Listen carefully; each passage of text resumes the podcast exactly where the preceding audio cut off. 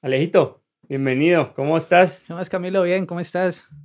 Gusto otra vez verte otra vez por acá, a mi, mi nuevo lugar favorito. Ojalá que este se convierta, que se convierta cada vez más en tu casa y que pases más tiempo aquí que lo que pasas en tu propia casa. Ojalá, porque de verdad sí lo siento que es mi nuevo lugar favorito. Eh, Además que no hay lugar más, más cómodo y más bacano que en el que uno se pueda tomar un cafecito y charlar con un amigo y ya. Puedo hablar un rato de todo, sí. ¿Y qué más? ¿Cómo, cómo te fue en San Valentín?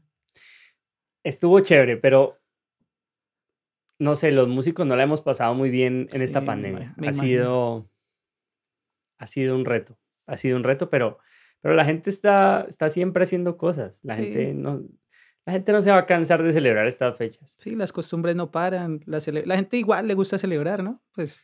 ¿No viste la, la polémica que una vez más se levantó y el polvero que una vez más se levantó porque la gente critica todas las fechas y dice que si uno celebra San Valentín entonces eh, apoya...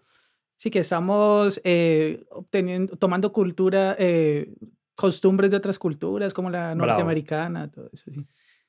Pero en últimas, creo yo que la gente celebra lo que quiere, ¿no? Si quiere, podemos hacer el día de Camilo y lo celebramos todos. Y... Sería un buen día. Sí. No me ha tocado ese día, pero... Seguramente lo vamos a hacer. El músico. Espero, espero que ese día me traigas lo que más me gusta. Sí, seguro, seguro. Por un día de esto les vamos a contar qué es lo que, qué es lo que más me gusta. contamos nuestras historias personales, podría ser. Sí, sí, sí. Hoy yo estoy muy contento porque estamos inaugurando un espacio que estuvo muy esperado y para el que hicimos todo un proceso muy bacano, pero solo si, em, solo si nos, si nos logramos compenetrar lo suficiente como para sacar adelante esta idea, pues iba a salir de la manera en que creo que, que la hemos logrado materializar, ¿no? Sí, ¿Cómo te sentís vos? Pues la verdad me siento muy bien, o sea, eh, lo habíamos podido hablar, era algo que, que me lo había planteado como meta personal, de verdad. No, no esperé que fuera a dar tan rápido, aunque eh, la verdad me pensé que era algo más simple, pensé que solamente era llegar y grabar y hablar un rato, pues como una conversación de panas, pero no, o sea, ya me he topado con que, digamos, el mundo, digamos, de la producción audiovisual, sí tiene un trabajo pues, más complejo, o sea, no es tan fácil como mucha gente lo pinta, ¿no? Que ve la gente, pues muchas veces en televisión o, o haciendo contenido para redes y como que, ah, no, este se la gana muy fácil. Ya, digamos que de alguna forma he visto que, que sí, hay un trabajo grande por detrás de, de todo y seguramente equipos de trabajo que están retroalimentando o están colaborando pues para que una persona o dos o un grupo de, o, sí, un grupo de trabajo pues salga con un proyecto adelante. Siempre, yo creo que en la, en la vida, para mí un principio es que uno no puede salir adelante solo, O sea, si uno cree que es capaz de sacar adelante un proyecto que realmente sea muy grande eh, solo, pues está, está tergiversando realmente la forma en la que un proyecto se saca a flote. O sea, uno puede llegar más rápido a ciertas cosas solo, pues no puede llegar tan lejos. Sí, sí. O sea, es algo, digamos, son frases que muchas veces uno creerá que son de cajón o algo así, pero es cierto. Pero, digamos, ¿hasta dónde crees que es un buen grupo de trabajo? O sea, ¿hasta cuántas personas? O, ¿cómo, cómo, o sea, mejor dicho, ¿cómo consideras que el grupo ya es suficiente o ya es muy grande o, falta una persona? Mira que esa, esa, esa analogía, yo siempre, o más bien, esa cuestión, siempre me ha inquietado. ¿Cómo, cómo escoger el grupo de trabajo perfecto. Y yo creo que tengo algunos trucos que le, pueden servir a uno. Mira, en algún momento de, mi carrera como músico, pues yo tuve que formar algunos equipos de trabajo, orquestas, grupos, ensambles, bueno, cantidad de grupos, ¿vale? Y resulta que siempre en un grupo de trabajo uno empieza por reclutar a todo el mundo. Sí. E igual sácalo del ejemplo solo de la música, pero igual te voy a contar mi historia. Entonces, dentro de esos grupos que yo armaba, llamaba mucha gente. Y creo que ese fue uno de los primeros errores que cometí, llamar mucha gente. Y a veces uno cree que mucha gente son 100, para, para, para algunas metas, mucha gente son 10. Sí, seguro, seguramente. Y entonces, una de las mejores estrategias que me, que me funcionó es, pues no sé si suena feo, pero es probar a, a las personas. Entonces, por ejemplo, cuando vos te encontrás con una persona que, que es del tipo, parce, hay que llegar a las 6. A las 6. O sea, ya por ahí vas descartando la... Sí, total. Mm, hay que montar 100 canciones. 100 canciones. Empiezan como a renegar de todo lo que... Todo lo, todo lo devuelven con una pregunta en ese tono de lástima. O sea, hay que viajar ocho horas en bus. Ocho horas. Una tragedia. Todo es, todo es malo, güey. O sea, se está trabajando por algo que incluso los beneficia a ellos y lo convierte en una tragedia. Entonces, eso fue como el primer filtro. Después aprendí que, por ejemplo, otra cosa que uno podría hacer es saber quiénes del equipo creen en el equipo. Sí. Entonces, por ejemplo, yo a veces me sentaba con, con los muchachos y les decía, bueno, si nos inscribimos a tal concurso, ustedes, honestamente, ¿quién cree que la podemos, que la, quién cree que como banda la podemos reventar, que la podamos hacer? Sí. Y siempre en equipos de trabajo hay una persona, dos personas, o si son 100 o 1000 personas, pues serán muchas más que no creen en el equipo de trabajo. Y está bien detectarlos. Entonces, ¿qué hacía yo? Chachos, eh, ¿quiénes creen que no vamos a salir adelante? Yo. Perfecto. Entonces ya yo detectaba quiénes definitivamente no creían en, en, que el proyecto fuera exitoso. ¿Y, ¿Y qué haces con esas personas, por ejemplo? Ya voy para allá. Entonces ya tenía identificados a esos, a los que no creían en que el proyecto pudiese llegar a ser exitoso. Después eh, identificaba quienes se sentían ahí por obligación. Ya. Y uno cree que en cosas tan pequeñas como la música, la vaina es... es como más artística, sí, sí, como que... Y no, no, para nada. Es decir, hay gente que está en tu grupo o en tu orquesta porque, porque quiere trabajar. Porque necesita un dinero. Porque necesita una plata. Entonces, si nos escuchan de España, de Chile, de donde sea. Les es indiferente. Eh, les quiero decir que ah. los músicos alrededor del de todo el mundo nos movemos en los conciertos, digamos, privados y pequeños. Sí. Y te voy a decir para mí que es un concierto pequeño, Alejo. Todo, todo, todo lo que sea menor a mil personas. Es un concierto pequeño para vos. Sí. Después viene un concierto, digamos, mm, no tan pequeño, pues mm, casi mediano, que puede ser hasta las 20 mil personas. Y ya creo yo que los conciertos grandes, pues van de, las 100 mil hasta un millón de personas eh, en adelante. Digamos, yo que te conozco, pues yo sé que has estado en los tres escenarios.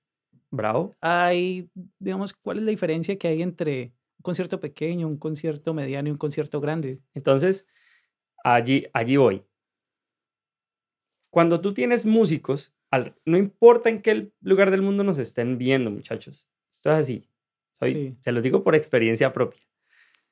Para uno como músico es un sueño tocar frente a miles de personas. Así que el primer concierto muy grande en el que yo estuve, que fue, no sé, quizá 70 mil personas, yo fui gratis. Estás cagado, yo creo. Estaba, estaba Sí, tenía mucho miedo, pero, pero además es que estaba muy emocionado. Tenía, no sé, 18 años. O sea, muy chamaco. Sí, sí, sí. Entonces, em, yo me acuerdo que yo fui gratis a ese concierto por varias razones. La primera es que, pues, es un concierto muy grande. E iba a estar al lado de artistas grandes. He estado al lado de artistas grandes, no necesariamente en tarimas con tanta gente. Pero entonces el punto es que uno de los motivos por los que las personas pueden estar en tu equipo es por simplemente o ganarse una plata o vivir una experiencia X. ¿sí? Entonces, sí. cuando yo identifico que hay gente por compromiso y no comprometida, para mí eso es una señal de alerta inmediata. Eh, ¿Qué es la gente por compromiso? Pues la que viene al ensayo y se va de inmediato um, y no es capaz de, quedarse a ensayar la última canción porque es que ya se cumplió una hora de ensayo. La gente comprometida es la que está aquí y si toca estar dos horas más de ensayo porque hay que sacar bien el producto, pues lo hace. Sí, y más en algo tan delicado como es la música. O sea, la música Suena bien o suena mal, punto. Exactamente, o sea, la música es difícil encontrar como un, un término medio donde vos digas, no, pues esta canción está medio buena o... o No, no medio- es cierto, no es- existe. o sea, no- la canción te gusta o no te gusta. Te gusta, y más ustedes como músicos que tienen el oído, se podría decir, un poco más afinado. O sea, para ustedes la canción suena bien o suena o, o suena mal. O sea, no, Bravo. Entonces, em, esos tres filtros, el filtro del compromiso, el filtro de, vamos a, a llamarle como la creencia. ¿Y cuál fue el primero que te mencioné? El filtro de... Está el compromiso, creencia y, y bueno, y que, refunfu- o sea, que reniegan todo, Ah, todo bravo, el ese. tiempo. Y el, y el filtro de la actitud. Es la actitud, sí. Entonces, em, cuando yo ya paso esos tres filtros, de los 10 de la orquesta, me servían dos. Entonces hacía un trío y ya estuvo. Ya. Ahora, hay momentos en los que te toca tener un equipo de trabajo grande. Los equipos de trabajo grandes eh, permiten que el capital en términos de talento de cada persona sea un poco más bajo. Es decir, cuando tú tienes mil empleados, te puedes dar el lujo de que no todos sean tan buenos. Sí, sí. Pero si tú tienes cinco y hay uno malo, se siente, se siente. Eso Sí. en, en términos empresariales también es de muy, una. es muy, ¿qué? Es muy palpable. Pero bueno, entonces supongamos, eh, tenés un equipo de 10 personas y pasaron tus tres filtros y te diste cuenta que solamente te servían, pues te servían, de- digámoslo así, dos de las personas con las que iniciaste el grupo. Eh, decís que haces un trío en ese caso. ¿Los objetivos cambian? Se los Sí, sí, totalmente. Porque em, cuando uno tiene un equipo de trabajo musical con un objetivo definido, pues entonces te toca adaptarte a lo que haya y, o buscar pues la gente. Y con adaptarte a lo que haya es que si tienes, por ejemplo, una fecha, o sea, ya te compraron una fecha y te, y te das cuenta a medio camino que pues que media gente sirve y que media gente no. O sea, lo digo en estos términos de servir o no servir, porque así es al final del cuento. Igual así hablamos. Entonces, mm, cuando te das cuenta si sirven o no sirven, pero ya estás encima, te toca aplicar otras técnicas de liderazgo que no, es que con las que a mí no me gusta trabajar. Por ejemplo, el liderazgo por autoridad. Para mí es muy basura porque, porque entonces tienes que entrar a decirle a la persona, no, es que si no venís te cancelo. Sí, es como una Sí, amenaza práctica. Sí, eso pues no tiene nada que ver. En cambio, cuando tú tienes, por ejemplo, un liderazgo más como por inspiración, porque, que, porque digan, bueno, eso es un sueño por Sí. cumplir, ¿no? Pero digamos al menos admiración. Yo admiro a esa persona y qué rico trabajar con él. Pues logras alinear todo el equipo. Sí, se alinea. Eh, pero si ese equipo de trabajo que estás armando no tiene, digamos, un fin inmediatista, como en ese momento Sí, eh, me pasaba a mí. Es decir, yo no estaba buscando un grupo de trabajo para tocar en una fiesta y se acabó. Yo estaba buscando un grupo de trabajo pues para inventarnos una propuesta musical interesante. sí, y que la consuma la gente. Entonces, ¿qué pasó? Que ya no iba a ser una orquesta, ya primero empezó como una orquesta, 12, ya después me, sir- me sirvieron 7, o sea, ya éramos un septeto, después eran 6, esos 6 eran como más sólidos, y después éramos 3. Y los tres éramos los tres mejores amigos de siempre. El baterista, el guitarrista y yo. Dios. Y aquí te voy a tirar un tip que vale otro, otro vaso de café. Dale, dale.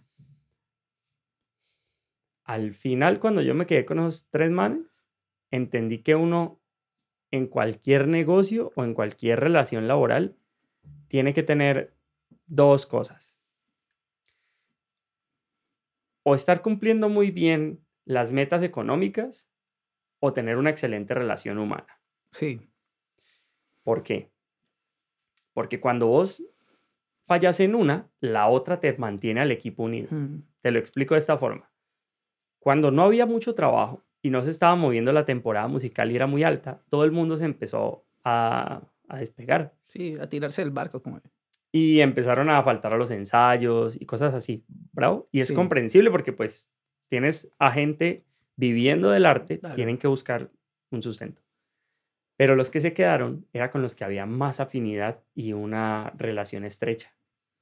Entonces, si tú tienes un negocio, tienes personal, tienes que buscar que cuando las cosas estén mal por el lado económico, tu relación con tu personal las mantenga bien, mantenga unido el equipo. Pero por el contrario, cuando, por ejemplo, hay problemas de comunicación, De hay índole personal, roces, sí.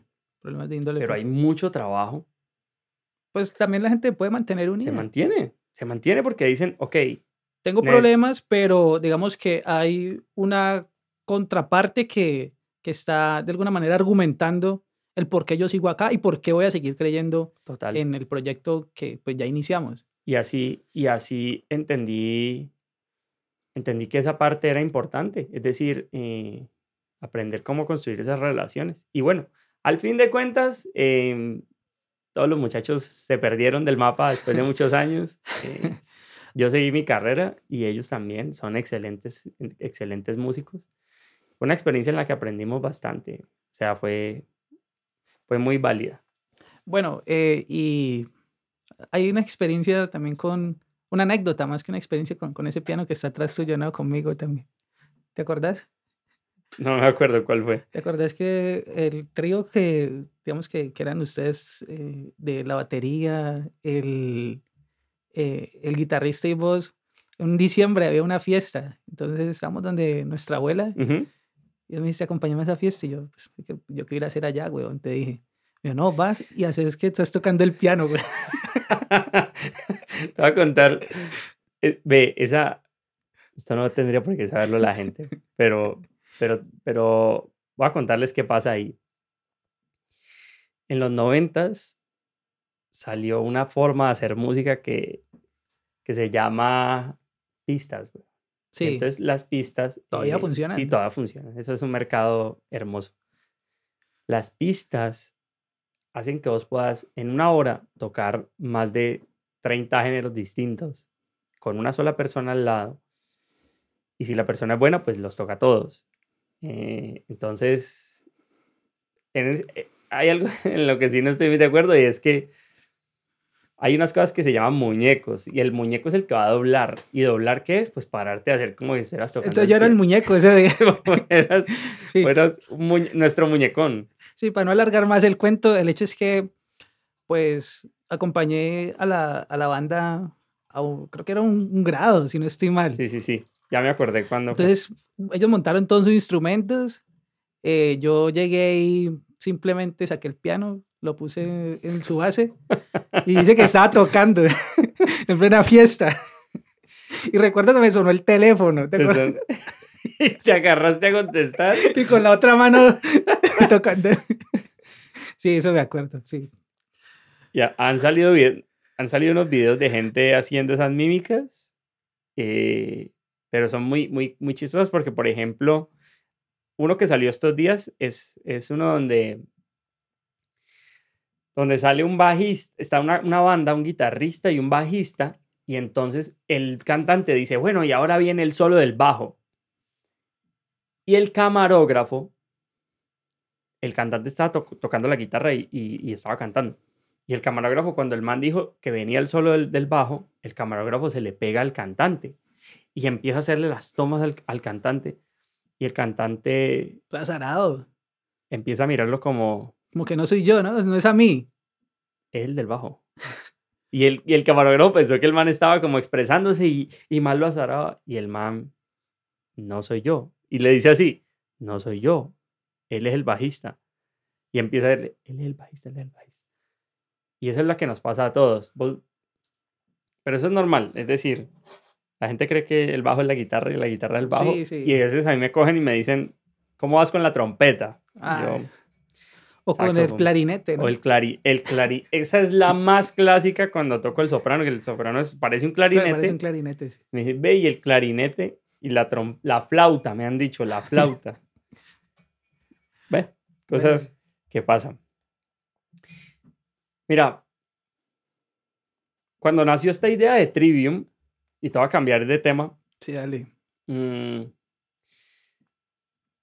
yo sentía que necesitábamos encontrar ese espacio para que la gente empezara a entender un concepto que está pegando mucho y que a veces puede ser una moda una tendencia o definitivamente, pues es que para allá va la industria, pues. Sí. Pero me encantó el concepto de esta vaina cuando empecé a leer acerca de qué eran los podcasts, empecé a seguir podcasters, digamos, profesionales para saber qué hacían. Y es que, o sea, una locura. O sea, es una locura cómo la gente puede hoy. Yo lo comparo con coger y leerte un libro que te guste, Sí. eh, pero a tu ritmo. A tu ritmo. Entonces, a mí me gustaría que la persona que nos esté viendo a partir de hoy entienda que es un podcast. ¿no? Sí, Y, y entonces. también como, pues, para vos como persona que es y, y como administrador además. Entonces, bueno, contanos. Pues sí, entonces, ¿por qué no le empezamos diciendo a la gente que es un podcast? Bravo. Entonces, para vos, según todo lo que has leído, lo que has investigado, ¿qué vendría siendo un podcast para Camilo Campo? Mira, el concepto de podcast, que además viene de solo audio, es una locura porque hoy está más relacionado con, con este tipo de espacios donde la gente puede acceder a un archivo de audio, por ejemplo. Cuando digo un archivo de audio es como simplemente una canción de YouTube Sí, es- reproducir algo. reproducir algo, bar- bravo. Pero con una particularidad, y eso es lo que más me encanta, y es que esta vaina no depende del tiempo, es atemporal completo. es atemporal. Y, cuan- y el concepto de tiempo es una cosa increíble porque en la comunicación, por ejemplo, la radio es 100% de tiempo. Es decir, a, a menos de que sea con un fin muy específico, tú no, tú no estás interesado en ir a escuchar un programa de radio de hace 20 días Sí, porque ya pasó. Mientras que cuando escuchas a un podcast o un videocast, que en este caso nosotros estamos más como en un videocast, aunque la tendencia, pues, diga que estamos en... pues creería yo que es dependiendo donde nos consuman, ¿no? O sea, sí, Oh, bravo, esa, esa me parece una buena respuesta. Si, si usted que nos está escuchando en este momento va en el carro y no tiene otra manera que no sea a través de sus oídos, estará escuchando un podcast. Pero si usted nos está viendo, eh, seremos un videocast. sí, estamos como, estamos incursionando en las dos áreas. Ujú. Bueno, entonces, para continuar, podcast es este espacio que a veces la gente tiende a confundirlo con la radio, Con pero, la radio, sí. pero digamos que después de usted analizar un poco en qué consiste este concepto, hay cosas a tener en cuenta. Lo primero es la temporalidad, lo que dijimos allí. Es decir, no vamos a depender del tiempo o de la fecha o de la época. Es decir, no importa si nos está escuchando de día, de noche, en la tarde, no importa. No importa si estás em, al otro lado del mundo o si llegaste a este podcast, no sé, un mes, dos meses después, un año después. Vas a encontrar información que es relevante para este momento Exactamente. eh, y que la puedes consumir tiempo después al ritmo que quieras. O sea, puedes parar ya, bajarte del carro, ir a almorzar, volver al carro y de, de camino a tu oficina escuchar. Y si te gusta, pues escucharnos antes de dormir. Y si te gusta, escucharnos en- durante el almuerzo. O cuando estás haciendo ejercicio. O sea, digamos que es un formato de, de fácil consumo. O sea, tú, tú lo puedes consumir en el momento que más pertinente te parezca. Y eh, de alguna manera también lo que veo yo productivo de este formato o beneficioso para el consumidor es que, eh, digamos que la persona, su tiempo muerto lo puede convertir en tiempo activo. Eso es. Sí, porque eh, también hay un concepto de podcast que es que, a diferencia de la radio, digamos, va dirigido hacia un nicho en particular. Ok. Entonces, seguramente las personas que nos van a consumir a nosotros, pues van a tener, digamos, gustos o particularidades muy similares a las de nosotros. Entonces, va a ser para el agrado de ellos escuchar nuestra conversación eh, y se van a sentir identificados. ¿A vos te gusta comer? Claro. Am, ¿Vos qué preferirías? ¿Llegar a un restaurante y comerte la ensalada de la casa? ¿O que llegar a un restaurante y que te digan, Alejo, esta vitrina tiene más de 50 ingredientes, arma la ensalada a tu gusto y cómetela como tú quieras? Pues yo preferiría la ensalada de la casa. Así como tú prefieres la ensalada de la casa, hay mucha gente en el planeta que está buscando productos personalizados. Y eso corresponde a lo que, a lo que me estabas diciendo ahorita.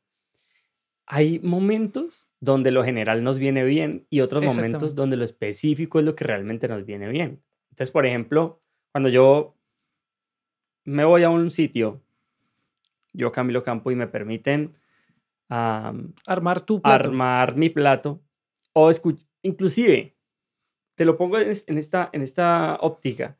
La gente va más a las discotecas donde el DJ les pone la música que ellos quieren escuchar que a las donde no pueden opinar nada, donde no pueden pedir nada. Sí, de alguna manera se sienten más como familiarizados con, con su ambiente, se, sienten, Total. como se dice, pues aquí en el valle se sienten en su salsa. se, sienten, exactamente. Entonces, si tú estás buscando, mejor dicho, el, yo, yo soy músico y escucho música y trato de escuchar álbumes seguido de buenos músicos, pero a veces necesitamos escuchar a otros seres humanos para aprender algo. O sea, es decir, de cada conversación espero que podamos aprender algo todos. Y creo que por muy básicas que sean las conversaciones, uno puede sacar...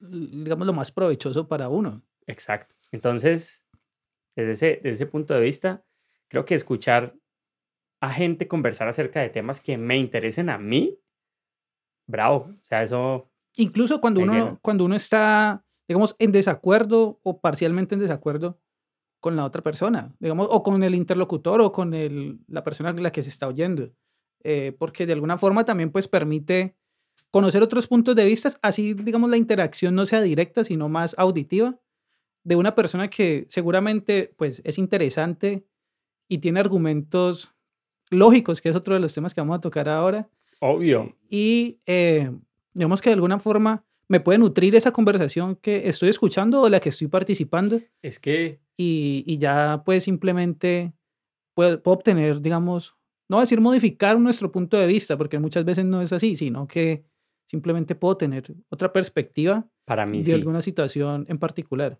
Para mí sí, Alejo. Para, o sea, para mí, el, para mí una, una forma de quitarse una venda de los ojos y una cadena de las manos y de los pies, un grillete, es aceptar que yo puedo modificar mis puntos de vista. Mira, para mí no hay nada más bacano que conocer una persona que tenga los pantalones de defender sus argumentos y aún que tenga los pantalones, y para esto necesita el doble de pantalones, de cambiar sus argumentos, sí. cambiar su punto de vista después de escuchar a otra persona. Esto no tiene mucho que ver con acomodarse. O sea, no tiene mucho que ver con que si estoy en una conversación y, y la gente que está en la mesa son políticos, entonces hago que me gusta la política. Pero entonces si son, no sé, de otro tipo de personas. Son religiosos, entonces, yo soy el más la religión y no me gusta la política. No. Pero sí tiene que ver con el hecho de que, por ejemplo, y me ha pasado, una vez llegué a una conversación eh, con dos personas que hacían reggaetón, ¿sí? Y yo llegué con un punto de vista bien específico acerca del reggaetón. Esas personas me ofrecieron una mirada muy objetiva, cosa que es muy raro en una tribu como la, la tribu de la música urbana. Y cuando digo que es muy raro es porque es una tribu en la que hay mucha pasión. O sea, la gente que está inmersa en el mundo del reggaetón es apasionada. Sí. Y eso hay que rescatarlo.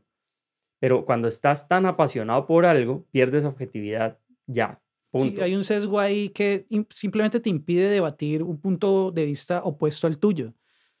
Al menos debatirlo con, sin, sin, sin tomártelo personal. Sí, o de pronto debatirlo objetivamente, o sea, porque, digamos, llegar a un debate simplemente con el argumento es que a mí me gusta y, ya? ya todo está bien y lo que tú estás diciendo está mal, pues digamos que no es un debate que pueda nutrir a, digamos, a sus participantes. Bravo. Entonces, llegué a esta conversación, esta gente me puso unos argumentos sobre la mesa bien interesantes y al final de la conversación, mm, pues lo que yo consideré que era más apropiado en ese momento, pues simplemente fue decirles, ok, la verdad es que encuentro mucho sentido en lo que ustedes están diciendo y voy a, adoptar parte de, de, eso que me están, de, eso que ustedes están expresando como, pues como un nuevo punto de vista mío. Entonces, Mm, tranquilo, no te preocupes. Entonces, em, al final del cuento, al final del cuento lo que pasaba es que la gente me decía lo que tenía en mente acerca del género. Yo escuchaba eso que ellos tenían en mente, intentaba asimilarlo, si no lo compartía lo debatía y después lo que sí compartía lo adoptaba como parte de mis creencias. Yo creo que esa, esa magia la vas a encontrar en un espacio de, como, un podcast. Como un podcast. O sea... Y de pronto reforzando un poco eso que dices, mira que personalmente, pues me encanta cuando conozco una persona que me hace cuestionar mis puntos de vista. O sea, me encanta ¿por qué? Porque siento que salgo de mi zona de confort y pues, sea, yo soy de los que pienso y creo que mucha gente también, que no hay realidades absolutas. O sea, la realidad absoluta es un mito, podría decirse así. ¿Cómo así? O sea, no, o sea, todo no es negro ni todo es blanco. O sea, siempre hay un sesgo en tu punto de vista, un sesgo eh, que impide, ya bien sea por tu, digamos, por tu formación, por tu educación, por ¿Cómo así? Una pregunta. Si todo no es negro y todo no es blanco, por ejemplo, todos los asesinatos para vos están justificados o no justificados? Eh, sí. O sea, para mí todos los asesinatos eh, tienen, o sea, se deberían, se deberían interpretar. Y esto puede ser un tema incluso hasta polémico acá. Y te lo planteo de la siguiente forma. Supongamos que hay una persona que incursiona en tu, en tu hogar y viene a asesinarte a vos y tú tienes la oportunidad de asesinarlo y o lo asesinas o él te asesina a ti, ¿qué harías tú? ¿Permitirías que te asesinara o, o si tienes la oportunidad de asesinarlo, lo harías por el hecho de salvar tu hogar, tu, a tu pareja, a tus padres? Uy, pues, no sé, weón, yo creo... Mira, yo nunca fui muy... Nunca he sido una persona como muy, muy, muy peleona. Eh, más bien he sido muy pacífico, pero pero yo creo que en un estado muy, muy alterado, no sé, es, probable. O, o, pronto no lo planteemos de esa forma porque puede sonar un poco duro. Pero, por ejemplo, ¿crees, ¿crees que todas las mentiras son lo justificadas? Pelo, lo pelo inmediatamente. claro, pues, obvio, pues, si te, te, te, meten a tu casa y te van a matar, tenés que defenderte. Tienes que defenderte. ¿O crees que todas las mentiras son justificadas? No, no, no. ¿No? No, no, no. De hecho, mira, y esto para, y esto que te voy a decir va con una dedicatoria expresa a todos y al que le caiga el guante que se lo chante. Como dicen en Puerto Rico, al que le caiga el sayo que se lo ponga. Mira, yo creo en el libre albedrío. Sí. Y creo que vos podés tomar tus decisiones con información, con base eh, a la información. Yo no sé si vos has conocido esos amigos. Vamos a, aquí le vamos a tirar a, vamos a salpicar a todo el mundo. Un saludo para todos los que vamos a salpicar. No es nuestra intención. es nuestra intención. Bueno, ya que lo dijo eh, públicamente. ¿Has conocido a un personaje? Vamos, no le vamos a poner nombre, pero vamos a ponerle. Si quieres, póngale nombre. Vamos a ponerle nombre, listo. Vamos a poner un a Juanpis. Juanpis conoce a una chica y modifica su realidad. O sea, cuando digo su realidad, es la realidad de Juanpis. Modifica su realidad a través de las palabras para afectar el libre albedrío de la chica. Entonces Juan Piz conoce a la chica en el bar y, entonces la, la, vieja le dice, lo primero que quiero que sepas es que a mí no me gustan los hombres casados. Y Juan Piz justo eh, pues esconde las manos, se quita la argolla y le dice, uy, ¿cómo así, verdad? Pues bueno, qué, qué, bien, ¿no? Porque yo soy solterísimo. Oh. Ah, perfecto. Mm, y entonces Juanpi la va llevando a través de su discurso, modificando sus palabras para que ella tome una decisión con base en, la, información. que le ha dado Juanpis. Sí. ¿Cierto? Entonces, ¿qué pasa? Que resulta que al final de la noche, Juan Piz es soltero, no le gusta la política, ama a los O animales. sea, se acomoda a, lo que, es a los una- es un requisitos de la, acomodado. de, de la chica. ¿Para qué? Para que ella tome una decisión con base en esa O sea, información. él prácticamente está induciendo a la chica a la Gol. decisión. Exacto. En ese punto, en ese punto, en ese punto, para mí, eso no tiene mucho sentido. Más bien, ¿qué es lo que tiene sentido para mí? Si Juan Piz se acerca, ve, y le, pus- le puse el nombre del amigo más juicioso que tengo yo. Y casado. me- Y es casado, se acaba de casar, güey. Juan Piz no es contigo, es otro Juan Piz. Y si, y si Laura, que es, la, que la esposa, escucha este podcast, nunca se sabe. Nunca se sabe. El caso es que Juan Piz Le vas a dañar el matrimonio a Juan Piz. güey. no llevan ni dos meses. güey. Uf, No mentiras, pero, pero Juan Piz es un man muy, muy juicioso. ¿Quién sabe? Entonces, para mí lo correcto es que Juan Piz le diga a la vieja, mira, yo soy casado. Así que si va a pasar algo, tenés que saber que yo soy casado. Odio la política, pero también odio los perros y vos los amás. Si te vas a meter conmigo, tenés que saber que eso es así y vos toma tu decisión. Mm, probablemente hay gente que diría, no, pero ¿qué tal que sea la vieja más mamacita de la vida del man? ¿Cómo la va a dejar ir por, por decirle un detalle?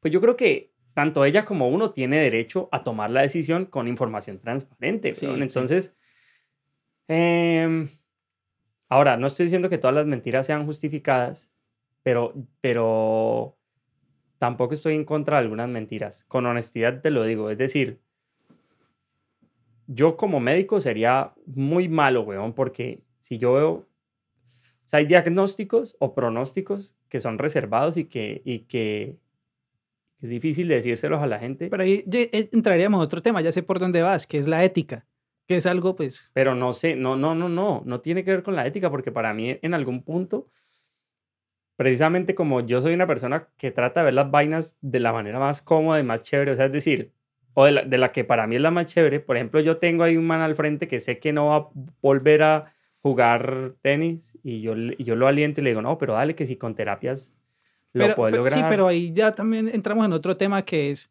digamos, es tu subjetividad. ¿Qué Mm, tal que esa persona sí quiera saber si puede volver a jugar tenis o no? Pues para hacerse una idea de cómo va a ser su vida y le estés dando Exacto. una falsa expectativa. Exacto. De todas formas, mm, ahí sí me toca ser tibio weón, y decirte que no creo que todas las mentiras tengan justificación, pero tampoco creo que, que todas sean injustificadas. Eh, igual, sí estoy de acuerdo en que a veces es mejor pasar la incomodidad del momento y, y seguir adelante de manera franca. que Ya. Aunque esa incomodidad puede ser de más de un momento y te Sí. puede causar problemas, serios problemas. Sí, claro. Ahí te va mi punto de vista acerca de las mentiras. Creo yo que todas las personas somos mentirosas. O sea, paradójicamente, el que diga que no dice mentiras es un mentiroso. Es un maldito mentiroso. Sí, la persona que diga que no dice mentiras, ya, no te creo. Para mí, eso, digamos, es una realidad. ¿Qué pasa? También creo, al igual que vos, que hay mentiras que sí son justificadas. Y el ejemplo que yo pongo es, supongamos otra vez que entra una persona a tu casa, pero esta vez no es un asesino, sino que es una chica que te está diciendo, ahí viene la persona, una persona que me quiere violar. Y llega el violador y toca a la puerta y te pregunta, aquí está la chica que... X chica. ¿Vos qué le dirías?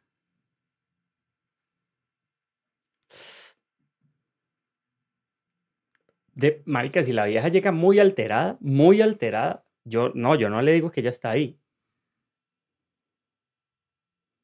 Sí, o sea, por protegerla a la vieja. le- Exactamente, no, es una mentira. Sí, y sí, en ese sí. caso sería justificada. Sí, Pero también estoy muy de acuerdo con vos de que hacer tomar a una persona decisiones. Si uno le hubiera dicho ahí sí, hubiera pasado un momento de incomodidad muy charro mientras el man la descuartiza. Claro, No, no, no, no hubiera sido una verdad muy, muy bien remunerada al final. sí. Exactamente, no, eh, no tiene, digamos, ningún sentido o no tiene una remuneración, llamémoslo como le estás diciendo, ser honesto en ese caso. o sea, Ok. eh, es mejor decir en ese caso una mentira, en ese ejemplo, que no estamos yendo mucho a los extremos, pero bueno, es algo que podría suceder.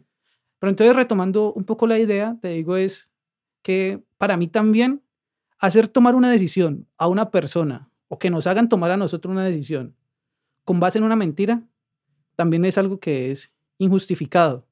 ¿Por qué? Pues porque eh, digamos que está todo el tema de las causalidades. Es que eso que acabas de decir, esa frase de que el hecho de que nos hagan tomar decisiones con base en mentiras es injustificado, es el pan de cada día en el siglo XXI. No existe un nicho.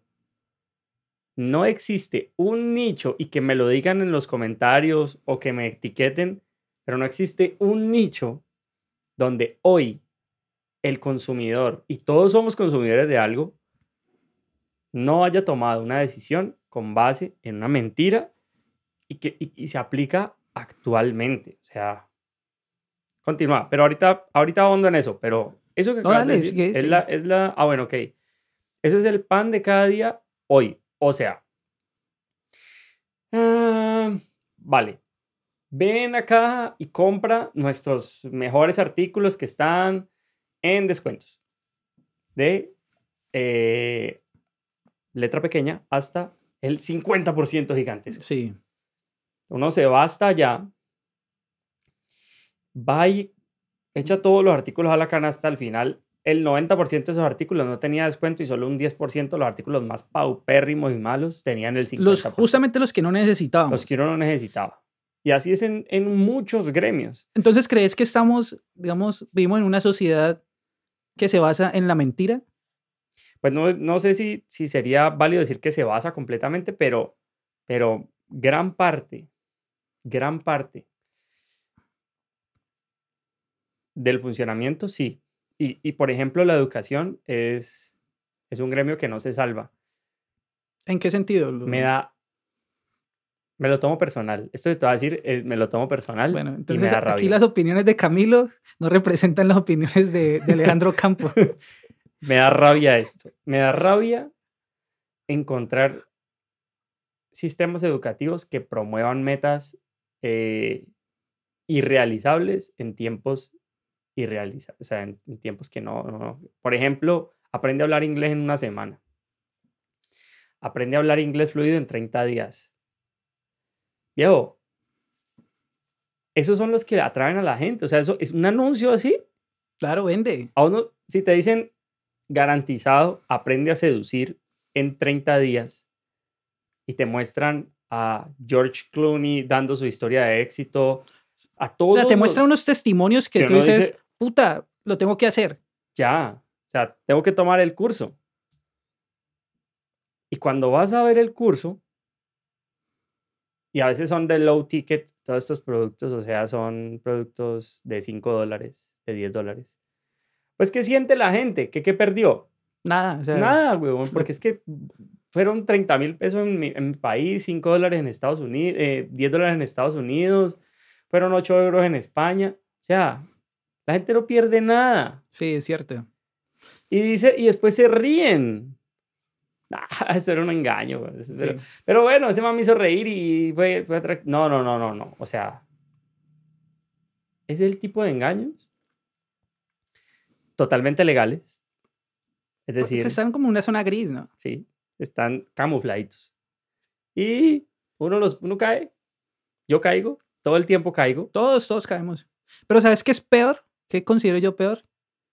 Porque a uno le pueden echar una mentira y uno, digamos que ya con la suspicacia o con la experiencia express que ha tenido, pues uno Ujú. detectarla. güey. Ah, viaja a Orlando y a Miami con hotel cinco estrellas y entrada a todos los parques por 100 dólares. Pues uno como que, bueno, Esas son las que salen en televisión todavía y que, y que, la- y que el video de Disney, de, de- de Disney World, es, es de hace 15 años. exactamente. Que no han cambiado. Y uno dice, no, o sea, en esta no caigo. Exactamente. Pero ¿sabes qué es peor que uno le eche una mentira? Echarse uno mismo una mentira. Y te lo planteo de esta forma. Yo, digamos, soy Esa me gusta. un asesor. Yo soy asesor de empresas. Eh, pues para todo el que necesite mi servicio me pueden Ah, contactar. ok. Eh, ¿Qué pasa? Por cierto, muy bueno. En, en una parte de mi asesoría es a las empresas, ayudarlos a estructurar su direccionamiento estratégico. Pues co- como su nombre lo dice. A ver, explícame. Yo, la palabra, las dos palabras direccionamiento, es, direccionamiento estratégico, eh, quisiera que nos las tradujeras al, al español. Sí, a lo más... Bueno, el direccionamiento estratégico básicamente es plantear una serie de objetivos a través de una redacción de documentos y a través de unas metodologías que ya están completamente validadas de eh, en dónde me encuentro y a dónde quiero llegar con mi empresa. O sea que es como, como que mi empresa contrata tus servicios y vas a llenar muchos papeles, por decirlo así. No necesariamente, o sea, se utilizan algunas metodologías, pues por lo menos la que nosotros utilizamos, algunas metodologías que eh, son muy, digamos, interactivas y son de fácil, digamos, asimilación. Eso me volvió a dar rabia, weón. ¿Por qué? Porque el término interactivo y fácil asimilación, allí me está escondiendo otro, otro engaño. O sea, ya sé, interactivo es que vos vas a coger tus papeles y vas a llenar un cerro de papeles vos mismo. Interactivo es que hacemos participar a, bueno, a, a- a otras partes interesadas que de pronto no un tema, un término entonces que te va a gustar. Entonces, hacemos participar a diferentes actores dentro de la empresa Ajá. para saber, digamos, Ah, a, dónde podemos, a dónde queremos llegar y a dónde podemos llegar. Listo. Ahí me gustó porque así, así he desnudado yo varios asesores. Entonces, listo. Tu empresa hasta ahora se salvó. Pero esa parte de esa, la interactividad como participación de varios actores en un proceso eh, y, y de involucramiento de las personas, eh, de la empresa del equipo de trabajo en el crecimiento de la empresa, eso es para mí interactividad como algo muy positivo. Sí. Pero entonces, ¿qué, qué pasa? Bueno, eh, ahí es donde voy a continuar con el tema.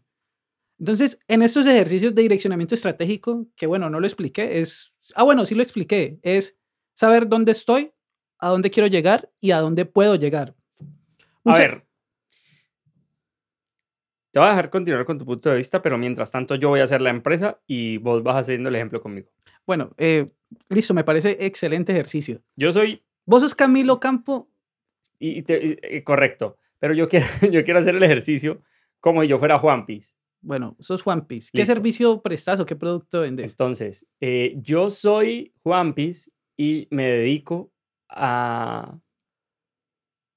Mi producto es enseñarle a los hombres a aprender a hablarle a las mujeres.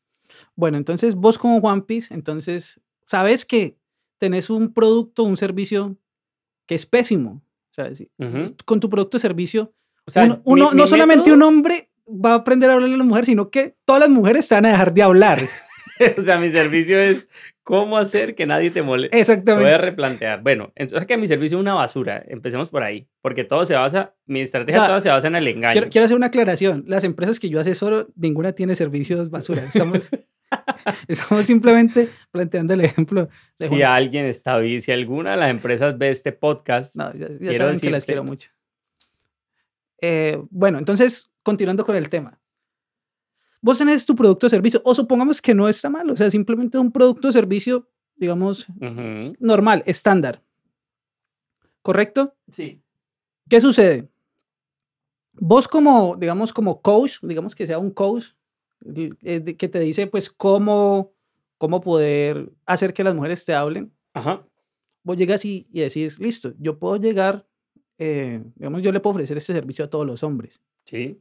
Pero vos no sos el mejor y de pronto no, no tenés, digamos, el perfil como para ser el mejor y vos lo conoces porque uno interiormente, uno lo interioriza y sabe cuándo, hasta dónde puede llegar uno. ujú, Vos llegas a ti y si te planteas en un documento tan importante como, es la como son los de una, de una empresa, que es su misión o su visión, llegar y decir, al 2030 quiero ser el coach número uno de, de cómo hacer eh, que las mujeres te hablen y cómo, digamos, ligar a, al número de chicas que tú quieras. Ajá. O sea, sería, como se dice, un pajazo mental, porque tú ya sabes que tu producto no, no, no está. Oh, ya. O sea, no está a- al acorde a tus expectativas. Entonces ahí es donde yo quiero decir que si tú lo sabes, digamos, no significa que no vas a poder nunca. Simplemente que si tú lo sabes, pues de pronto plantearse esas metas Tan. tan, tan imposibles, podría decir. Ujú. O- O sea, imposiblemente ambiciosas, pues no es lo más adecuado. ¿Por qué? Porque de alguna forma también, pues, aparte que te estás mintiendo, pues digamos que vas a tener un grado de frustración en algún momento. Sí. Y pues es mejor estar seguro de lo que se hace, saber hasta dónde puede llegar y de pronto Pero- obtener esos pequeños logros.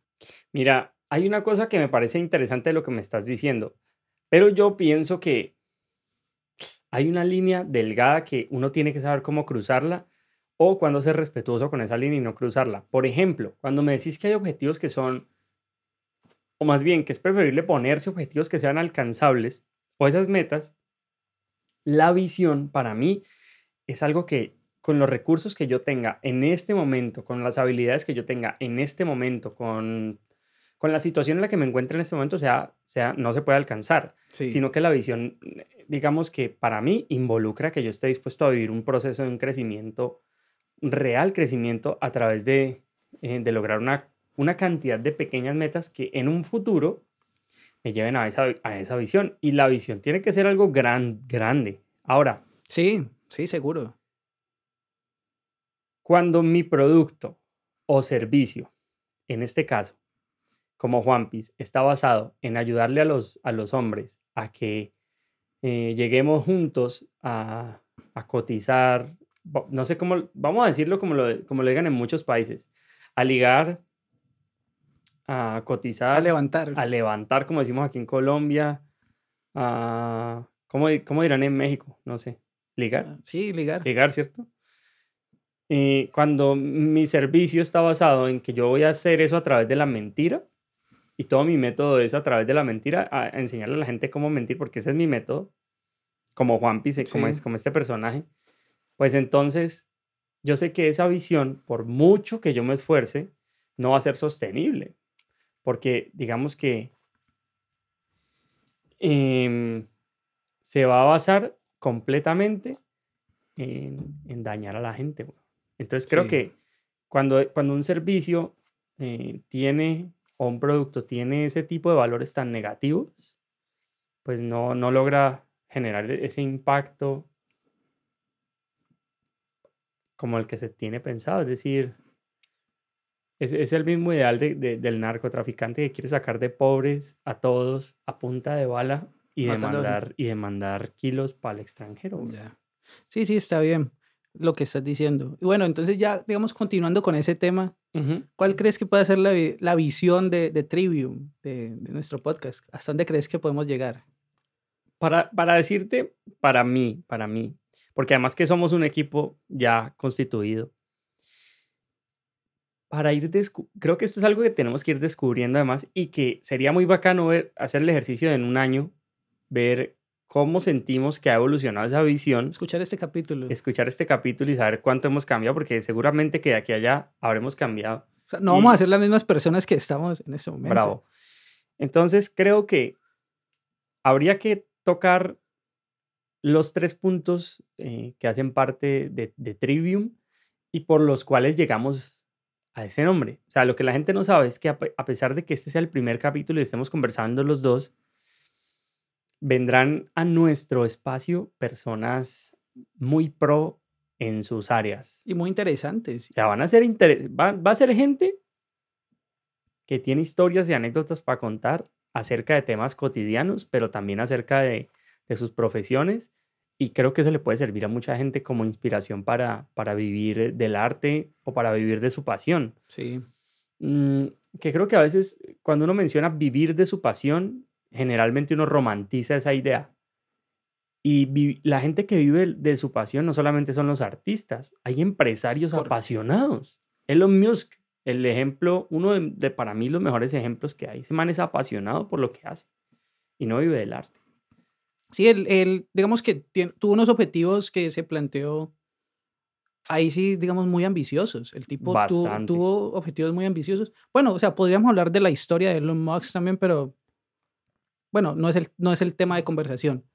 El hecho es que el hombre, pues, se planteó unos objetivos que fueron, que estuvieron alineados con sus gustos personales y con las, con las cosas que lo apasionan. Exacto. Entonces, estoy seguro de que, por ejemplo, a través de esas personas que, va- que vengan a este espacio con nosotros a compartir, nosotros vamos a poder ir identificando lo que sucede con este proyecto.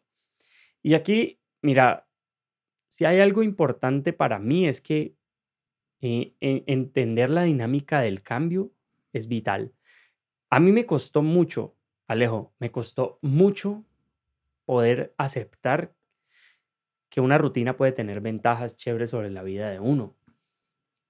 Yo me negaba rotunda y completamente a, seguir una rutina, porque es que lo, lo, único con lo que yo relacionaba la palabra rutina es con una oficina. Es con una oficina o con monotonía.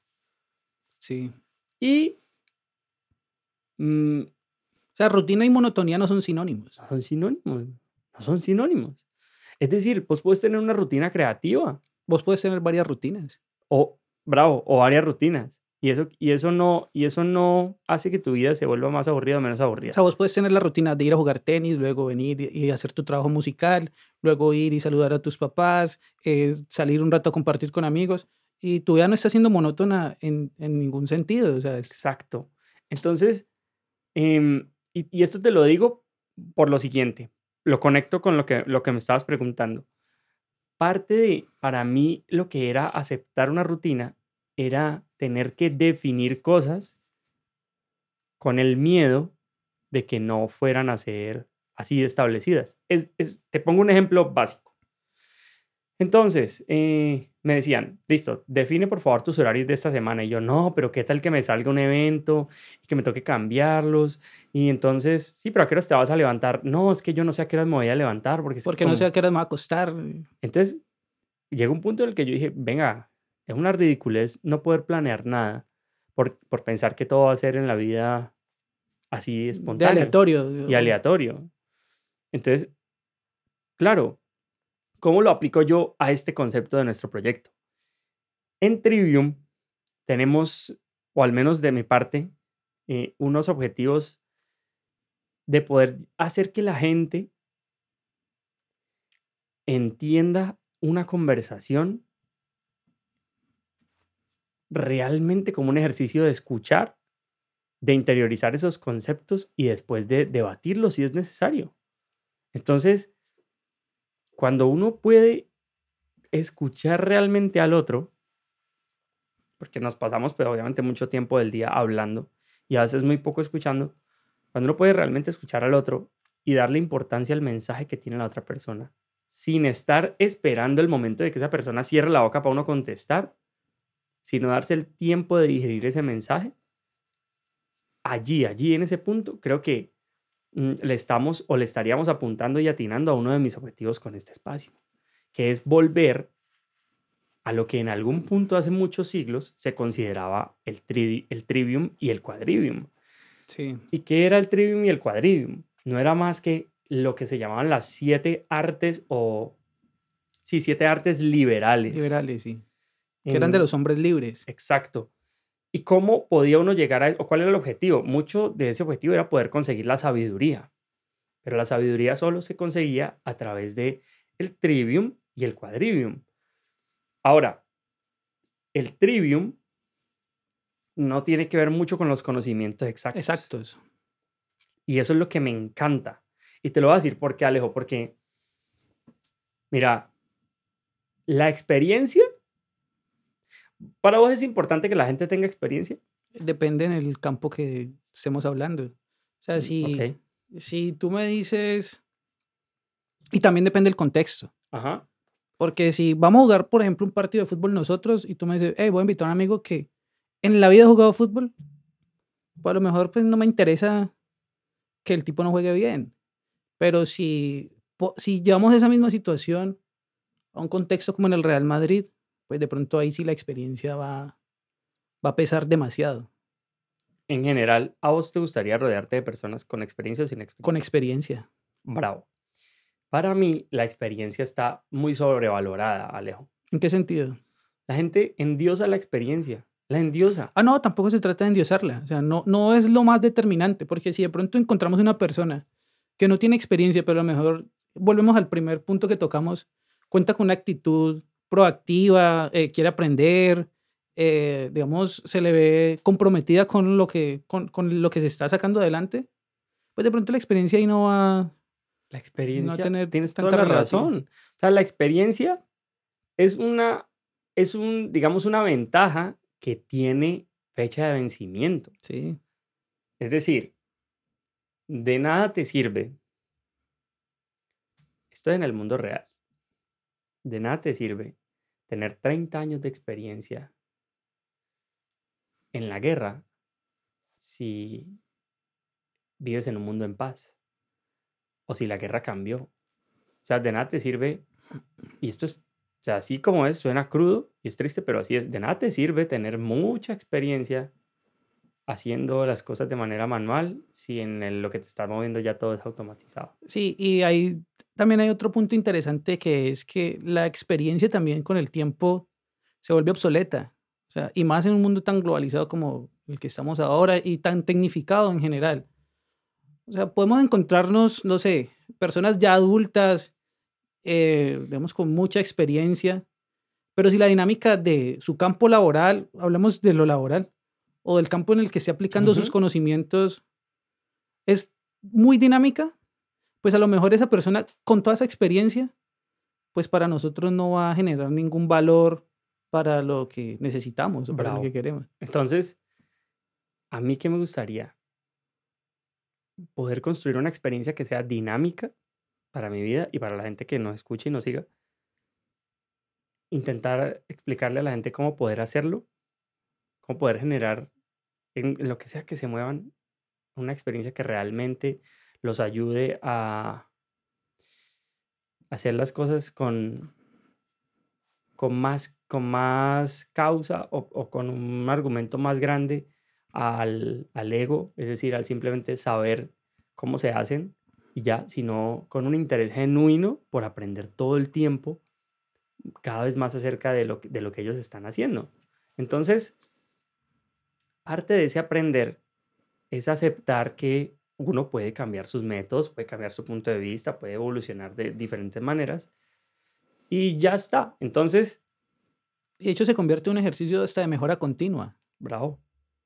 Si, si lo ponen en esos términos, creo que estamos, estamos bien. Entonces, cuando el Trivium nace como esa, como esa forma de, enseñanza, se buscaba que la gente primero aprendiese tres pilares fundamentales. Y esos tres pilares van a tener que ver mucho con nuestro programa porque vamos a tener a tres actores eh, o participantes, en este caso Alejo Campo, el invitado y Camilo Campo, que van a estar moviéndose cada uno de manera dinámica entre tres diferentes puntos. Sí, Entonces, el primer punto sería em, la gramática. El segundo punto sería la lógica y el tercer punto sería la retórica. Vamos a hacerlo en un ejercicio muy sencillo. Supongamos que vos sos un experto en física cuántica. ¿Verdad? sí, El primero de esos tres puntos, que es la gramática, lo aplicaríamos en nuestro debate y en nuestra conversación de hoy, siguiendo unas reglas del lenguaje en general para comunicarnos. Y ese era uno de los primeros puntos, el primer punto del trivium en, en, en, en unos siglos atrás. Es decir, la gente tenía que aprender las reglas para comunicarse bien, para expresar bien sus ideas. Y yo creo para que eso un legado.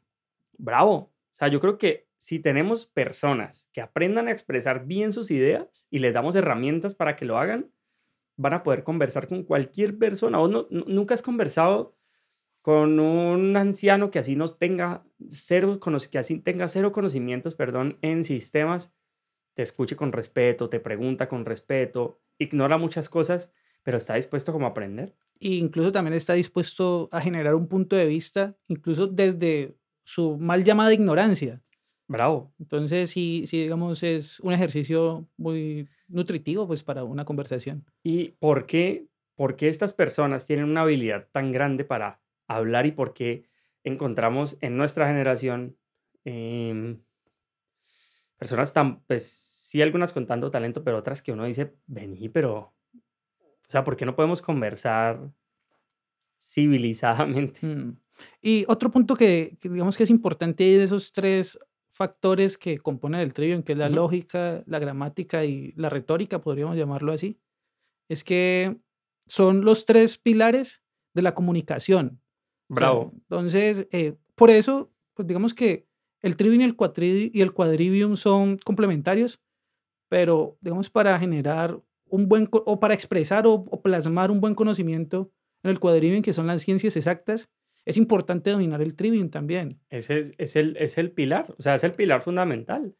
Exactamente, porque, digamos, nosotros como personas estructuramos en nuestra comunicación pensamientos lógicos que expresamos bien sea de forma verbal o escrita. Pero entonces por ahí es donde se están eh, integrando, pues digamos, estas tres áreas del conocimiento o de las, sí, el conocimiento de los hombres libres, que es la lógica, la gramática y la retórica. Voy a, voy a continuar con el segundo punto, eh, cambiando otra vez el personaje y volviendo a Juan Piz.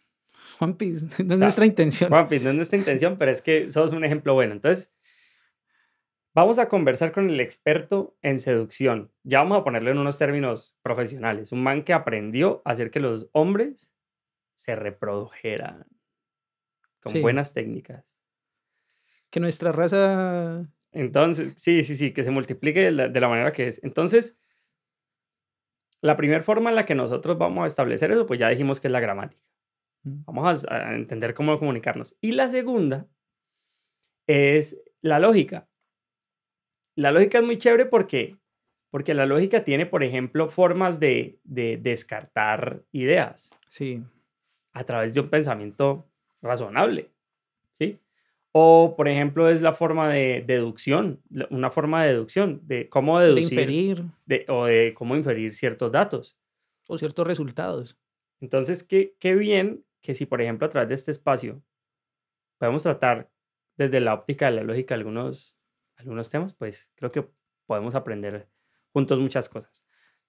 Y lo tercero, eh, a través de la retórica, es cómo vamos a hacer cada uno para vender esa idea. O para expresar nuestro punto de vista, eh, como lo decía yo, pues de alguna manera, ya habiendo estructurado un pensamiento lógico y unos argumentos lógicos que pues permite a nuestros, digamos, a nuestros receptores eh, conocer nuestro punto de vista. Y aparte de conocerlo, yo creo que la retórica tiene un, un, fin. O sea, el fin de la retórica es influenciar. Sí, persuadir. Persuadir.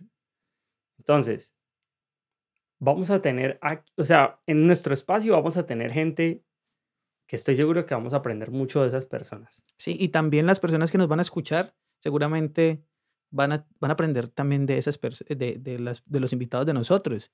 Eh, pues porque el ejercicio de escuchar muchas veces puede ser hasta más nutritivo que, que hablar. De pronto, si uno no tiene algún argumento sólido sobre el cual debemos debatir o entrar en conversación, seguramente también nos puede pasar a nosotros. La gente cree, por ejemplo, que solamente se conversa de temas sobre los que uno domina en absoluto. Y en ese sentido, o en ese orden de ideas, creo yo que cualquier conversación se podría tener con una persona que supiese escuchar.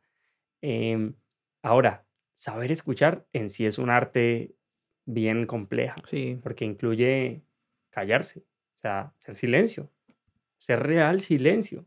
Y prestar atención, o sea, aparte de hacer silencio, prestar atención, también tu cerebro realiza una serie de procesos de, de interiorización de esa información y ver cómo tú la puedes aplicar en tu contexto, en tu vida cotidiana, eh, de la mejor manera, que le saques el mayor provecho. Totalmente, totalmente. Así que, mira, en estos episodios que vienen pronto, eh, y no estoy seguro de si, si decir nombres, yo creo que vamos a generar la expectativa a través de nuestras redes, ¿cierto? Sí, a través de nuestras redes ya se irán dando cuenta quiénes van a ser nuestros invitados. También propongan. Lo, que, lo que sí les podemos decir eh, y también te lo, te lo tiro a ti como una sorpresa chévere, es que vamos a tener aquí en este espacio uno de, las, uno de los vocalistas de una de las agrupaciones más grandes del planeta. No de Colombia, no del Valle, o sea, del planeta. En un género que, mejor dicho, no les voy a decir aún todavía mucho, pero es uno de los vocalistas de una de las agrupaciones más grandes del planeta. Vamos a tener una mujer también Mm, que ha ganado mucho dinero, mucho dinero. Eh, Y esa persona se ha encargado, por ejemplo, de abrir empresas en toda Latinoamérica y, de- posicionarlas. Vamos a tener a una persona que, ¿cómo describirlo? Ha sacado unos proyectos adelante en todo el tema gastronómico con un impacto que no se había visto acá. Y, al, y paralelo en eso, ha tenido toda una carrera como director de cine, ha estado en Cuba, ha estado en un poco de, de lugares aprendiendo lo que hace. O sea, es un, es un super crack. Sí, sí, eh, la idea también es pues traer y conocer de primera mano pues parte de nosotros y pues parte de las personas que nos escuchan o nos ven. Digamos esos casos de éxito, eh, los cuales seguramente en muchas ocasiones pueden ser replicables o pueden ser de, de un gran motivo pues para que aquella persona que, que esté pues consumiéndonos diga, no, pues yo también puedo. O sea, no solamente, no precisamente en lo que eh, ellos son fuertes en su campo, sino en cualquiera de los campos que, que la persona que pues quiera eh, aplicarlo. Voy a tomar nota de, de las siguientes respuestas rápidas que me va a dar Alejo acerca de algo que te voy a preguntar muy rápidamente. ¿Está bien? Sí, dale. ¿Estás yo, me, preparado? yo me arriesgo, sí. ¿Estás preparado para el trivium del día? Pues no sé si estoy preparado, pero lo voy a hacer. Listo. ¿Guaro o ron? Ron. Ve, Guaro. Ya te veo indeciso. Sí, qué pena. Ahí fue la primera. pues, ¿América o Cali? América. ¿Fútbol o tenis? Fútbol. ¿Mujeres jóvenes o mujeres maduras? Uf, jóvenes. ¿Ropa elegante o ropa playerita? Eh, ropa elegante. Has cambiado, weón. Antes te gustaba mucho la ropa playerita. El, pues, o sea, es que pues depende del contexto, pero pues que ta- estar tan fresco tampoco y también de pronto mi trabajo me lo, me lo ¿Clima exige. frío o clima caliente? Caliente. ¿Europa o Estados Unidos? Estados Unidos.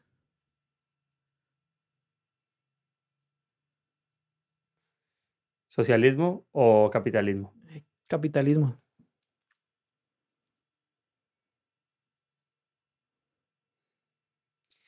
¿Religión o espiritualidad? Espiritualidad.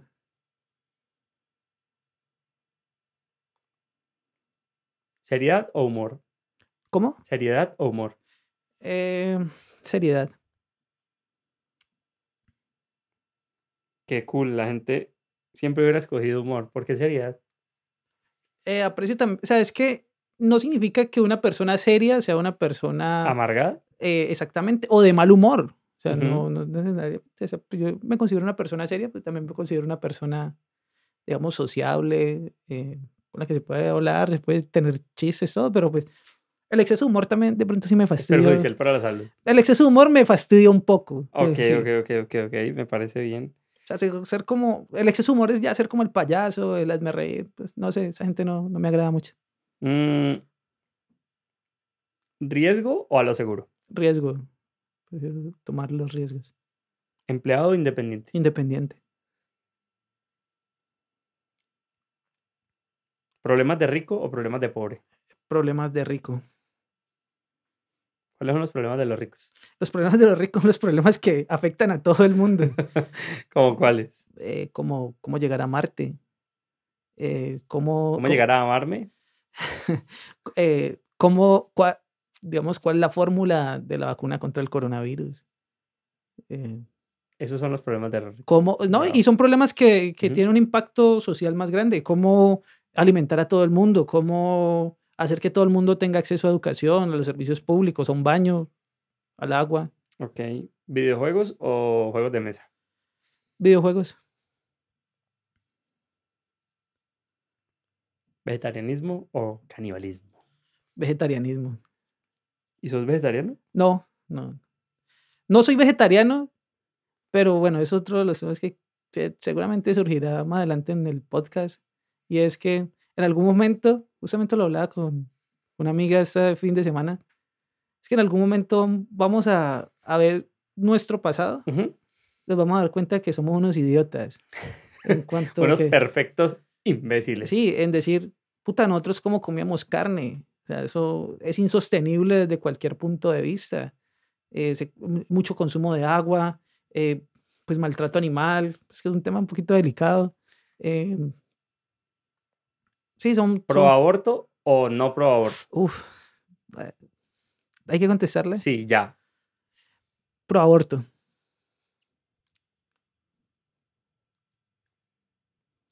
¿Boxeo o, o doble o MMA? o MMA? MMA. ¿Te gusta que la gente se parta la Me gusta ver madre? sangre, sí. ¿Películas de terror o de acción? Acción. No es que sea miedoso, simplemente no, no les encuentro... No. Todo, lo- todo el que todo el que es una Todo que, gallina todo el que dice no es que sea miedoso es porque es un es miedoso. un maldito miedoso. pero no, no sé, es que es que es raro, pero no hay muchas películas de miedo muy muy, sí, la verdad buenas no, en trama, ¿o qué? no, no les encuentro como... O sea, me gusta el suspenso. El suspenso es como que tú estás esperando algo, pero no sabes si, si realmente va a pasar, pero o sea, te tiene intrigado y te tiene un poco atemorizado. ¿Libros largos o libros cortos? Libros cortos. Oh, inmediatista, pues. Sí, tanto, o sea, lo que pasa con los libros largos que es que si de pronto hay un tramo que no está tan bueno, es posible que dejes de leer ese libro. Uf, pero vení. Entonces, si vos tenés una novia que tiene muchas cosas buenas, pero es tiene un lunarcito, o sea, tiene una cosita mala y llegas a ese punto y esa cosita mala es una discusión que te dura una o dos semanas, ¿abandonas? Yo no estoy diciendo una página mala, estoy diciendo un tramo malo. Un tra- es que hay Un tramo puede ser un capítulo. Un capítulo puede estar compuesto por cuántas páginas. Sí, por, muchas, páginas. Es que, es que uno tiene capítulos malos, o sea, Sí, sí, sí, uno tiene capítulos malos. abandonas. Eh, depende. ¿De qué? No todo Depende. Sí, todo depende. O sea, de hecho, todo depende. Eh, si veo que es insostenible el libro o la novia, pues toca abandonar. ¿Has- ¿Y has abandonado fácil? He abandonado, me, aban- me han abandonado. ¿Qué es más doloroso? ¿Que lo abandonen o abandonar? Mira, o sea, yo no soy de romper relaciones. Yo prefiero que, que corten conmigo la relación. No sé, pues me convierto en un cabrón completo, tal vez. No sé, ¿Te también. vuelves maluco? Sí. mm, Tóxico, tóxico. No tóxico, o sea, Pero sí. serio. indiferente, tal vez. Y Ah, pues hago, forzo como que la relación se cancele. Tal vez, no sé, tal vez no soy tan inteligente emocionalmente como para cortar una relación. O, ¿Cuántas veces al mes tiene que tener sexo un ser humano? Tienes que decirlo en, en veces, cantidad de veces. ¿Al mes? Sí. Yo creo que sería sano ocho veces. ¿Cuántos viajes al año tiene que tener un ser humano? Yo creo que con uno es suficiente. No, weón, yo creo que yo, si yo pudiera viajar todas las semanas. No, o sea, si pudiéramos, genial. El problema es que no podemos. O sea, pocos ¿Y trabajos. por qué no podemos? Eh, ¿Por qué no podemos? O sea, no podríamos porque, o sea, hay compromisos que cumplir. Y muchas veces, por ejemplo, yo quisiera viajar en este momento. Me encantaría viajar, pero Ujú. ¿puedo? No, no puedo. No puedo, sino como es por esta abril, ¿Por qué no puedes? por el trabajo. Yo tengo... A ti yo me devuelvo porque tengo una respuesta que dice que independiente no quiere decir que no, que no trabajes en un empleo, pero quiere decir que tu inclinación es a ser independiente y no, y no a emplearte. ¿Cuándo vas a renunciar?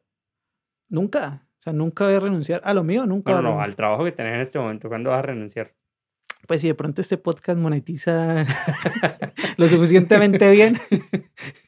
¿Me verán más en este estudio que en la oficina? Sí, era más. eso es- No, mentira, no lo dejaría de hacer, porque es algo que honestamente disfruto. O sea, sí, es algo que conocer las empresas, conocer las personas que están dentro de las empresas, aportar a que las empresas mejoren y ver cómo de pronto ideas o, o conceptos que yo tengo más frescos que otras personas eh, pueden repercutir bien en las empresas y, y en las empresas son personas también. ¿Ves porno?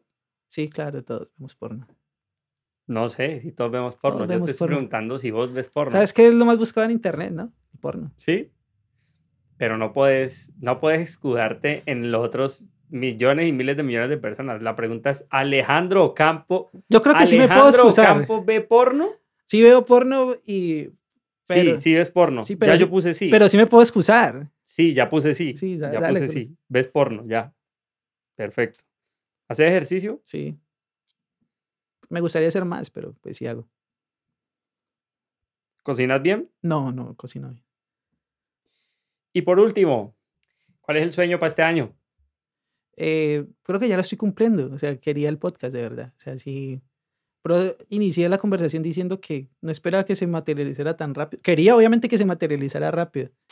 Pero sí, creía, sí quería crear una pieza o un espacio como este. Entonces, pues afortunadamente, y no voy a decir por casualidad, pues porque o sea, te conozco hace mucho tiempo. Digamos que hicimos ese clic en el cual podemos crear este espacio. Si, yo, si yo tuviera que hacer una conclusión de este primer podcast, sería que uno, si tiene una idea, tiene que arrancar y ya. Uno no, o sea, no puedes esperar a tener todos los recursos bien dispuestos para eso. Siento que, siento que hay cosas que quisiéramos tener en mejor, en mejor forma para, para llevar cada vez con más calidad nuestro espacio, ¿sí o no? Sí, claro. Y seguramente lo vamos a ir haciendo. Así será. Pero había que comenzar. Sí. Había que comenzar. Es la ley del 80-20 que, que, que, he hablado contigo y con otras personas. O sea, no, no todo tiene que estar al 100% eh, pues para iniciar, en este caso, un proyecto o, o, iniciar a recorrer algún camino que nosotros queramos. O sea, si a lo mejor estamos al 80%, pues hagámoslo. O sea, hagamos lo que, que en el transcurso del camino, pues vamos a ir perfeccionando algunas cosas que queremos. Y eso incluso sucede hasta con las empresas. Digamos, pues he creado algunas empresas. Pues obviamente uno quiere todo ya, o sea, quiere todo lo mejor. El inmediatismo. O sea, quiere, no, y quieres iniciar con lo mejor. O sea, si es una... Oh, bravo, sí. Siempre uno quisiera, como el, el dicho, ¿no? El dicho de la gente que, pero que además procrastina mucho. Y cuando digo procrastina, me refiero a que dejan todo para después, es, hay que arrancar por lo alto. No, ¿sabes cuál es el, el, hay que arrancar bien? Pero bueno, ¿y qué es bien? O sea, ¿qué, qué es bien? Bien es invertir 100 millones de, de, pesos, pues estoy diciendo una cifra que puede ser corta o, o grande, pues, dependiendo de la empresa, eh, para arrancar. O venir, arranquemos con esos pocos recursos. Y, y, y, es un arte ir gestionando los recursos. Vamos viendo, vamos, vamos creciendo, pero arranquemos. Así que yo creo que si, si pudiéramos darle a la gente un dato trivium, el dato trivium de este podcast sería comienza y punto. Sí, comienza y punto. Nosotros comenzamos y punto. Y, y punto. Y sí, esperemos. Y aquí estamos, aquí estamos. Cuídense mucho. Sí, bueno, Camilo, y pues, ¿cómo te podemos encontrar en redes? A mí me pueden encontrar como Camilo Cardona con K al principio en Instagram. Yo soy, también pueden buscar como Camilo o Campo Saxofonista, también en la misma red social, sino arroba Camilo Cardona o en mi fanpage de Facebook como Camilo Ocampo Saxofonista, en el canal de YouTube. Ojalá escuchen mi música y la compartan. Eh, y a Alejo. Eh, a mí en Instagram me pueden encontrar como Aocampo Dav, Dav con B pequeña, Dav de Dávila, o simplemente pueden ingresar a alejocampo.com con doble O y ahí pues pueden conocer un poco más de mí y pueden ingresar a mis redes sociales. Pues. Así va a ser. Sí, muchas cuídense gracias. mucho, cuídense mucho, cuídense Bueno, mucho. Chao, que estén bien. Bienvenidos a Trivium. Y ya nos veremos pronto. Chao. Estuvo bueno el de hoy. Estuvo bueno.